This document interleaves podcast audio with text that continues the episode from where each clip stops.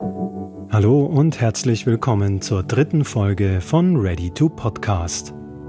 In Ready to Podcast unterhalten wir uns mit erfolgreichen österreichischen und internationalen Podcast-Macherinnen und Machern und befragen sie dazu, wie sie ihre Podcasts gestalten, was gut funktioniert, was weniger gut funktioniert und wie sie zum Podcasten gekommen sind. Gast in der dritten Folge ist Ali Malocci. Ali ist Speaker, Buchautor und seit neuestem mit seiner Ali Malocci Show als Podcaster aktiv. Wir sprechen darüber, warum er gerne die Fragen stellt, die sein Gegenüber nicht erwartet, wie lange ein Podcast sein muss und warum Videos die besseren Podcasts sind. Viel Spaß bei der dritten Folge von Ready to Podcast. Ja, Ali, schön, dass du da bist. Schön, dass du dir die Zeit nimmst. Ich freue mich, dass wir uns wieder mal sehen. Vielen Dank für die Einladung. Wir wollen uns heute ein bisschen unterhalten. Du machst jetzt auch Podcasts. Du bist jetzt ein Podcaster. Ich sage immer so halb im Scherz, du bist der neue Joe Rogan von, du bist der Joe Rogan von Österreich. Du bist jetzt gerade am Weg dorthin. Also die Frisur haben wir definitiv gleich, ja. Nee, aber ganz ernsthaft, du bist jetzt ähm, mit deinem Format, sozusagen mit deiner Personal Brand, äh, schreibst Bücher, machst äh, Videos, äh, sprichst mit Leuten über Themen und hast unter anderem eben auch in deinem Universum einen Podcast. Warum hast du einen Podcast gemacht? ähm, ich glaube, ich habe zur wirklich schlimmsten Zeit einen Podcast gestartet, wo kein Schwein auf einen Podcast mehr wartet. Ich habe da einen Podcast, wo es über Podcasts geht. Darf ich Ihnen von meinem Podcast erzählen? Ja, genau. Ähm, es ist einfach so, ähm, ich habe irgendwann für mich herausgefunden, dass alle Dinge in meinem Leben, die ich gemacht habe, einen roten Faden haben. Und das war immer schon die große Frage, warum Menschen tun, was sie tun. So ist Watcher Do entstanden, so sind ganz viele Projekte in meinem Leben entstanden. Die Bücher sind entstanden, wo ich einfach versucht habe, die Essenz quasi wieder anderen Menschen mitzugeben, warum Menschen tun, was sie tun. Und was ich bei Watcher Do so cool gefunden habe, war immer, waren eigentlich die Dinge, die nach den Interviews stattgefunden haben. Wenn die fünf, sechs Minuten Interviews vorbei waren, eigentlich die Dinge, die die Leute dann erzählt haben, wenn du tiefer gegangen bist. Und ich fand es irrsinnig schade, dass diese Dinge niemals an die Oberfläche gekommen sind dann sind die Jahre vergangen und ich habe mir gedacht, nee, das gibt's ja nicht. Ich habe das Glück, dass ich wirklich tolle Menschen treffen darf, wo du, wenn du ein bisschen an der Oberfläche kratzt, einfach echte Schätze freilegst. Und das Format Podcast, Gott sei Dank, ist mittlerweile etabliert. Also ich weiß nicht, was passiert wäre, wenn ich das Ding jetzt vor zehn Jahren gestartet hätte. Und dann war es ein Experiment. Ich habe gesagt, ich, ich, ich teste mal zwei, drei Mal und schaue, ob es irgendwen interessiert. Und ich habe dann gemerkt, dass es mir selber so viel Spaß macht und auch den Leuten, die ich interview, und habe dann zu mir gesagt, pass auf, Ali, du machst das jetzt einfach. Und auch wenn kein Mensch zuhört, während wir aufnehmen, das muss uns einfach Spaß machen. Und Gott sei Dank interessiert es mittlerweile auch ein paar Zuhörer. Mhm. mhm. Also das heißt, Format in die Tiefe zu gehen und nicht mehr nur so, was weiß ich, erzählen Sie uns in einer Minute, worum es bei Ihnen im Leben geht, sondern dass du dir jetzt im Prinzip länger Zeit hast, dich mit den Leuten intensiver zu unterhalten. Das, ja, das, ist, das ist eine gute Frage, ja. Ähm, ich habe im Vorfeld ein bisschen herumrecherchiert und das tue ich normalerweise nie. Wenn ich ein Projekt habe, dann beginne ich einfach mal. Und viele haben gesagt, naja, ideal ist schon so 20 Minuten, halbe Stunde, dann hast du von einem gehört, na, zwei Stunden, dann entdeckst du den Podcast von der Zeit, der dauert einfach so lang, wie er dauert. Also die haben Folgen, die dauern achteinhalb Stunden. Und ich habe einfach gesagt, nein, ich möchte bewusst ein bisschen eine Gegenbewegung sein. Das heißt, wenn jemand zu mir kommt, dann werde ich ihm jetzt nicht diese Standardfragen stellen, wie werden sie erfolgreich, wie ist das und jenes, sondern ich möchte Person auch einfach Zeit geben, mal auszusprechen. Und ich habe bewusst gesagt bei unserem Podcast, wir schneiden nichts, außer die interviewte Person sagt, hey, das bitte raus, aber das ist noch nie passiert. Und wir führen einfach ein gutes Gespräch, so wie du es mit einem Menschen führst, wenn man sich bewusst Zeit nimmt. Das heißt, das war ganz bewusst ein langes Format, wo ich gesagt habe, ich möchte nicht die Leute bedienen, die nur drei Minuten Zeit haben. Es soll nicht kurz, knackig, schnell sein, sondern wir nehmen uns Zeit. Und das Interessante war, du hast gemerkt, dass die Leute, die ich damit ansprechen wollte, die wirklich dankbar sind dafür. Sind, du hast sozusagen den amerikanischen Weg ein bisschen gewählt, was die Podcaster-Szene hier, meine Erfahrung, versucht immer, ja, wie lang muss sowas sein, dass es mhm. funktioniert? Das sind genau diese Fragen, die du jetzt gerade gebracht hast. Und in Amerika gibt es wahnsinnig viele Gegenbeispiele, mhm. um sozusagen zu sagen, die Länge ist eigentlich relativ irrelevant. Ja, jemand wie Sam Harris oder Joe Rogan, die machen teilweise drei, vier Stunden Podcast-Episoden und gehen dann aber so spitz auf die Leute, die sowas interessieren könnte, dass die Länge total irrelevant mhm. wird.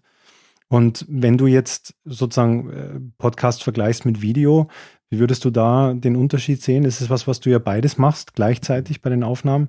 Wo legst du da wie Gewicht drauf und warum? Also eine Sache, die aktuell ein bisschen schwierig ist, ist, dass wenn du eine Podcast-Folge drehst, auch mit Video, und du hast über Social Media deine Kanäle, du weißt nicht, was du zuerst promoten sollst. Video ist natürlich immer cool, weil du in einer Instagram-Welt lebst und einer YouTube-Welt lebst und der Facebook-Feed auch ganz stark lebt von Bildern und Bewegtbild. Ähm, aber was ich schon merke, ist, dass die meisten Zugriffe eben über die klassischen äh, so Kanäle kommen wie Spotify oder eben Apple. Es ist, es ist weniger das Video auf YouTube, welches zieht. Und ich mache das mit dem Video deshalb, weil wenn das Setting schön ist, äh, habe ich einfach erlebt, dass es Menschen gibt, die hören sich das wirklich lieber an per Video. Die lassen das wirklich laufen, die ziehen sich das rein.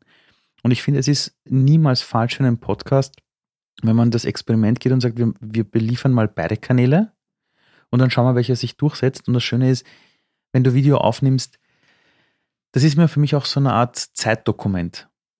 Also ich habe das bei Watcher Do gemerkt. Wir haben bei Watcher Do ganz viele Menschen interviewt und wir haben es nicht nur einmal erlebt, dass wenn mal zum Beispiel jemand verstorben ist hat dann die Familie zu uns gesagt, können wir das Videofile haben? als Andenken. Das ist das mhm. einzige Videofile haben, also das ist das einzige Dokument von diesem Menschen, wo die Person ein bisschen so ist, wie sie sonst auch war. Mhm.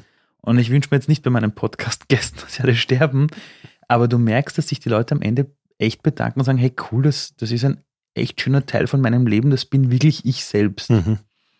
Und die, die Entscheidung für Video war wirklich, ich habe gesagt, wir leben mittlerweile in einer Welt, da geht es nur um schnelle Cuts und, und ganz schnell produziert. Und ich habe, wenn man sich die Videos anschaut, die sind wirklich hochqualitativ produziert. Also da haben wir wirklich nicht gespart beim Equipment. Und da sagen wir auch, und wenn das sich nur 100 Leute reinziehen oder nur 50, dann ist es auch okay. Das heißt, mhm. beim Podcast haben wir bewusst gesagt, beinharte Qualität vor Quantität, weil das ist so, wie wenn du Radio hörst. Du kannst jetzt irgendeinen Radiosender hören, den eine Million Leute zuhören, aber wenn du Tiefe willst, gehst du zu Ö1 zum Beispiel. Mhm. Ich habe gesagt, in dem Fall bin ich lieber Ö1 als irgendwas anderes. Mhm, mhm. Und wenn, wenn du jetzt über Gäste nachdenkst, die du interviewen möchtest, wie, wie gehst du da vor? Was sind deine Auswahlkriterien? Oder? ähm, es ist, ich sitze um eins Uhr in der Früh da und denke mal, jetzt schreibe ich unserem ehemaligen Bundeskanzler Christian Kern, weil mich würde voll interessieren, wie es dem jetzt geht. Und dann gehst du auf LinkedIn, schreibst ihm und Gott sei Dank schreibt er da fünf Minuten später zurück mit der Handynummer, sagt, melde dich. Äh, du denkst, ähm, ähm, es wäre so cool, wenn du den Richard Lugner interviewst, aber nicht um dich über den lustig zu machen, sondern ihn zu fragen, wie sind sie zu dem geworden, der sie sind und wie gehen sie damit um, dass die Leute sie anfeinden zum Beispiel. Mhm. Und er meldet sich zurück und sagt, ja passt, dafür stehe ich zur Verfügung. Du denkst, ähm, bald die ganzen Schüler hocken zu Hause und alle reden über die Schüler im Homeschooling und die Matura, aber keiner redet mit den Jugendlichen. Mhm. Jetzt melde ich mich mal bei jemandem, wo ich mir denke, der maturiert ja nächste Woche. Mhm. Das heißt, es ist eine Bauchgefühlgeschichte. Es gibt da keinen Masterplan. Der Masterplan ist einfach Bauchgefühl. Was fühlt sich gut an? Und wenn mir jemand einfällt, dann ist auch die Frage, kann ich mit der Person auch ein Gespräch führen? Wo es nicht um die klassischen Themen dieser Person geht, sondern traue ich mir auch zu, dass ich die Person dazu bringe, dass sie eine ganz andere Tiefe von sich zeigt. Also ich habe den Matthias Stolz mal interviewt und er hat nachher zu mir gesagt, das war die größte Tiefenbohrung seines Lebens. Also innerhalb von einer Stunde hat ihn noch nie einer so etwas gefragt. Mhm. Und das macht mich dann glücklich. Und wenn ich bei einer Person das Gefühl habe, sowas kann entstehen, gehe ich den kürzesten Weg. Ich schreibe der Person, ich rufe irgendwo an, ich, ich gehe einfach direkt hin. Also und dann, und meistens, Gott sei Dank, geht es immer aus, dass die sich irgendwie melden und dann ist nur eine, eine Zeitfrage. Mhm, mhm. So von der Seite des Formats, du änderst ja am Format eigentlich jetzt nicht zu der Episode groß was. Es ist ein klassisches Interviewformat, könnte man sagen. Mhm. Und du hast vorher auch über den Aufbau, haben wir ein bisschen im Vorgespräch mhm. uns schon unterhalten, dass ihr lange überlegt habt, gibt es ein Intro oder nicht? Mhm. Wie funktioniert das? Haben wir Musik? die klassischen Fragen, die man sich so stellt. Und ja. du bist zu dem Schluss gekommen, das beste Intro ist kein Intro.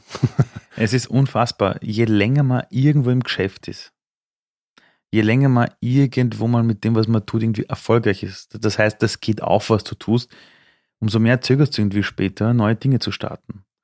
Und wenn jemand zu mir kommen würde mit einer neuen Idee, sage ich, fang einfach mal an und nachhinein korrigierst. Und dann willst du, und dann willst du einen Podcast machen und findest dich in dieser Perfektionsfalle. Welches Intro? Wie macht's der? Was? Dem, also die sind hoch erfolgreich, was nur 20 Minuten, die machen es zu zweit. Wie schaut das Cover aus? Was, ich glaube, 40 Namensvorschläge und Intros angeschaut. Und dann, als wir loslegen wollten, kam Corona. Und dann hockst du zu Hause und denkst, na, was machen wir jetzt? Und dann war echt so aus der Langweile heraus und auch ein bisschen aus, der, aus diesem Frust heraus, wir machen es jetzt einfach und wir pfeifen auf das alles. Wir haben losgelegt ohne Intro. Wir hören auch nicht auf mit einem Outro. Das ist einfach, du siehst dann einen, einen, einen schwarzen Bildschirm mit dem Namen der Person, glaube ich, und hörst schon unsere Stimmen. Und ich beginne sofort mit einer Frage und es endet mit einem großen Danke. Und wir haben gesehen, das kommt extrem gut an. Aber was ich dem Team auch immer wieder sage, immer ist, wenn wir merken, dass etwas anderes im Sinne der Hörer und Hörner und für uns besser ist, dann dürfen wir nicht sagen, na, aber bis jetzt haben wir es so gemacht, sondern berauben wir uns selbst jeglicher Kreativität, mhm. sondern wir müssen echt den Mut haben zu sagen, so, dann machen wir es halt anders. Also mhm. wenn wir bei Folge 14 merken, das war bis jetzt Mist, wir, wir ändern etwas oder wir merken, Video ist einfach zu aufwendig, wir lassen es, dann, dann will ich, dass wir die Flexibilität haben zu sagen, okay, wir töten das Ding, um für die Zukunft besser aufgestellt zu sein. Mhm. Kill your darlings sozusagen. Ja, voll. Mhm. Ähm, du hast gerade davon gesprochen, Team. Du hast ein Team, was sich auch darum kümmert. Ich nehme an, für mhm. die Technik. Wie viel, oder magst du ein bisschen erzählen, wie schaut dein Team aus? Also, ich habe, es kommt immer darauf an, wie du unternehmerisch aufgestellt bist. Als ich damals Watcher Do aufgebaut habe, war es ganz klar, du holst da Angestellte, du hast alles in-house. Äh, die Leute sollen sich jeden, jederzeit wirklich, wirklich schön spüren. Du brauchst ein Büro, eine eigene Gemeinschaftsküche und das Ganze. Das war auch notwendig. Für die Strukturen, die ich jetzt aufgestellt bin, habe ich für mein Keynote-Speaker-Business eine eigene Agentur. Wenn jetzt nicht gerade Corona ist, äh, arbeiten dort ungefähr zwei bis drei Leute rund um die Uhr für diese Themen. Für meine Videosachen, Social Media habe ich ein eigenes Team, das sind auch wieder mehrere Leute, so, so zwei, drei Leute. Beim Podcast habe ich einen meiner besten Kumpels, der auch technisch extrem gut ist, den Sergio mit ins Boot geholt und wir machen das gemeinsam. Ich bin zwar das Aushängeschild und das Gesicht und der die Interviews macht, nur wenn zum Beispiel die Leute zu uns kommen ins Studio und wir, und wir interviewen das, also und wir machen einen Podcast, was jeder Gast bis jetzt noch immer gesagt hat, war, äh, die haben sich so wohl gefühlt. Mhm. Die sind danach herausgegangen und waren total beseelt. Mhm. Und das ist, weil der Sergio genauso ein ruhiger Typ ist. Ich meine, du musst da wahrscheinlich Leute sitzen da und fünf Kameras sind auf dein Gesicht gerichtet. Also drei, die aufnehmen und zwei Backup-Kameras. Mhm. Du hast ein Licht im Gesicht. Äh, ich versuche in deine Seele reinzubohren. Mhm. Und, die, und trotzdem die Leute erzählen einfach. Mhm. Und das geht aber nur, wenn du ein Team hast, das das zulässt. Und beim Podcast-Thema sind wir aktuell zu zweit, aber wir stocken jetzt auf um eine dritte Person, die sich noch mehr um die Website kümmern soll, ein bisschen das, das ganze Marketing, die ganzen Podcasts im Nachhinein noch so aufbereiten, um sie besser über Social Media rauszubringen. Mhm. Also da sind wir gerade dabei, noch eine Person so für fünf Stunden die Woche dazu zu nehmen. Mhm. Also das heißt, die habt ihr da schon konkrete Pläne, wie ihr das dann bewerbt oder ist das alles noch so Learning by Doing? Es ist Learning by Doing. Es ist komplett, was man auch nicht vergessen darf, ist, in, in den USA zum Beispiel, ja, oder, oder auch, auch in Deutschland teilweise sind die viel weiter, auch wenn es um nicht, Werbedeals geht oder wie man das rausbringt, Kooperationen, ja, das ist eine ganz andere Geschichte. In Österreich ist so, ja eh, schauen wir mal. Ähm, und wie soll ich sagen, ähm, da kommt dann schon einer um die Ecke und sagt, ja, kann man da mal werben und dann redst mit dem und der so, na ja, so, so 100 Euro und, und, und bitte sprit, und da haben wir so einen Jingle, der dauert vier Minuten. Und du sagst, mhm. äh, Entschuldigung, äh, sorry, das funktioniert so nicht. Mhm. Das heißt, das ist viel Experimentieren. Wir mhm. haben es jetzt auch nicht darauf ausgelegt, dass wir damit jetzt irgendwie Geld verdienen, überhaupt nicht. Aber wir wollen einfach selber stolz drauf sein, dass wir sagen, wenn wir das Ding jetzt ein Jahr machen und unser Zeithorizont jetzt mal äh, quasi genau 52 Folgen mal zu machen für ein Jahr und uns muss es gefallen. Es muss echt uns Spaß machen. Wenn wir nach einem Jahr auch sagen, wir machen nicht weiter, dann wollen wir ein gutes Zeitgeschehen aufgenommen haben. Mhm. Aber wir merken jetzt schon, dass der Aufwand halt wirklich hoch ist, weil du auch im Nachhinein aus den ganzen Interviews so geile, kurze Snippets dir rausholen kannst, mhm. die in verschiedensten Kanälen gut funktionieren können. Und da brauchst du noch Manpower oder mhm. Leute, die das einfach irgendwie können oder lernen wollen. Und das ist der Plan. Aktuell aus dem Content wirklich das Beste rauszuholen und zu schauen, wie kannst du aus dem bestehenden Content so viel wie möglich verwerten. Mhm. Und das ist jetzt der nächste Schritt, das zu lernen. Also nicht mehr nur ein Podcast, sondern eine Ali-Do-Plattform zu machen sozusagen. Ja, oder Snippets oder du, du hast einen eigenen Channel nur auf Instagram, der nur für ein spezielles Thema steht und aus jedem Interview holst du genau diesen Teil raus, den du dann dort postest für Leute, die sich für das eine interessieren zum Beispiel. Mhm. Und da kann man echt, echt herumtesten. Wir haben schon Anfragen von Leuten, die uns sagen, das Ganze sollte barrierefrei sein mit Untertitel. Dann merkst du, ah gut, wenn wir alles untertiteln lassen, ist zwar Aufwand, aber dann hast du das in Textform. Mhm. Das heißt, du könntest theoretisch ein kleines Buch mal draus machen, wo mhm. die besten Interviews in Textform sind. Mhm. Und so denken wir. Mhm. Macht Sinn. Cool, super. Ali, was sind so deine, du hast gesagt, so 52 Folgen ähm, übers Jahr hinweg, die jetzt mhm. kommen werden. Hast du schon äh, Kandidaten oder Themen oder sonstige Dinge, über die du uns erzählen kannst? Was passiert in deinem Podcast als nächstes, wo du unbedingt mit uns drüber sprechen willst? Ich versuche bewusst einfach Leute zu holen, die man einfach nicht kennt oder die was ganz Spezielles machen, aber halt eben nicht mit diesem Fokus auf, sag mal, wie bist denn du erfolgreich geworden? Also das sind aktuell die Podcasts, die aus dem Boden schießen, so diese Erfolgspodcasts, ja, wie kriege ich das eine oder andere hin? Und ich will halt von den Leuten ganz genau wissen, wie, also wie fühlt man sich eigentlich, wenn man vor großen Entscheidungen steht? Und eine Person, auf die ich mich extrem freue, ist unsere ehemalige Bundeskanzlerin, das war in Europa ein komplettes Novum, als Ibiza um die Ecke gekommen ist, dass man plötzlich die ganze Regierung auf den Kopf gestellt hat. Und es sind interessanterweise immer wieder die Frauen, die dann in solchen Situationen geholt werden, um zu kitten. Und da kommt eben die ehemalige Bundeskanzlerin, die Frau Bierlein. Die bin ich wirklich gespannt, weil die war in ihrem Leben, alles, was sie getan hat, war sie immer die Erste, die es getan hat. Immer. Solche Leute kommen. Ähm, es werden äh, aus, aus in Deutschland zum Beispiel wird, äh, wird ähm, habe ich bald im Podcast jemanden, der war der Vorstand bei Daimler, bei der Deutschen Telekom, bei Lufthansa und war in der HR-Szene der, der immer die ersten Schritte gesetzt hat, bis hin zu der Erste, der die Frauenquote eingeführt hat. Und dann möchte ich fragen, wie ist er mit den Rückschlägen umgegangen? Das ist der Thomas Sattelberger. Und das versuche ich zu beleuchten. Das heißt, jeder, der sich den Podcast einzieht, der wird nicht die klassischen Fragen hören, sondern Fragen, wo meistens die Interviewgäste am Anfang immer sagen, das ist deine erste Frage und das Niveau will ich halten. Super. Ali, danke fürs Gespräch. Und danke dir.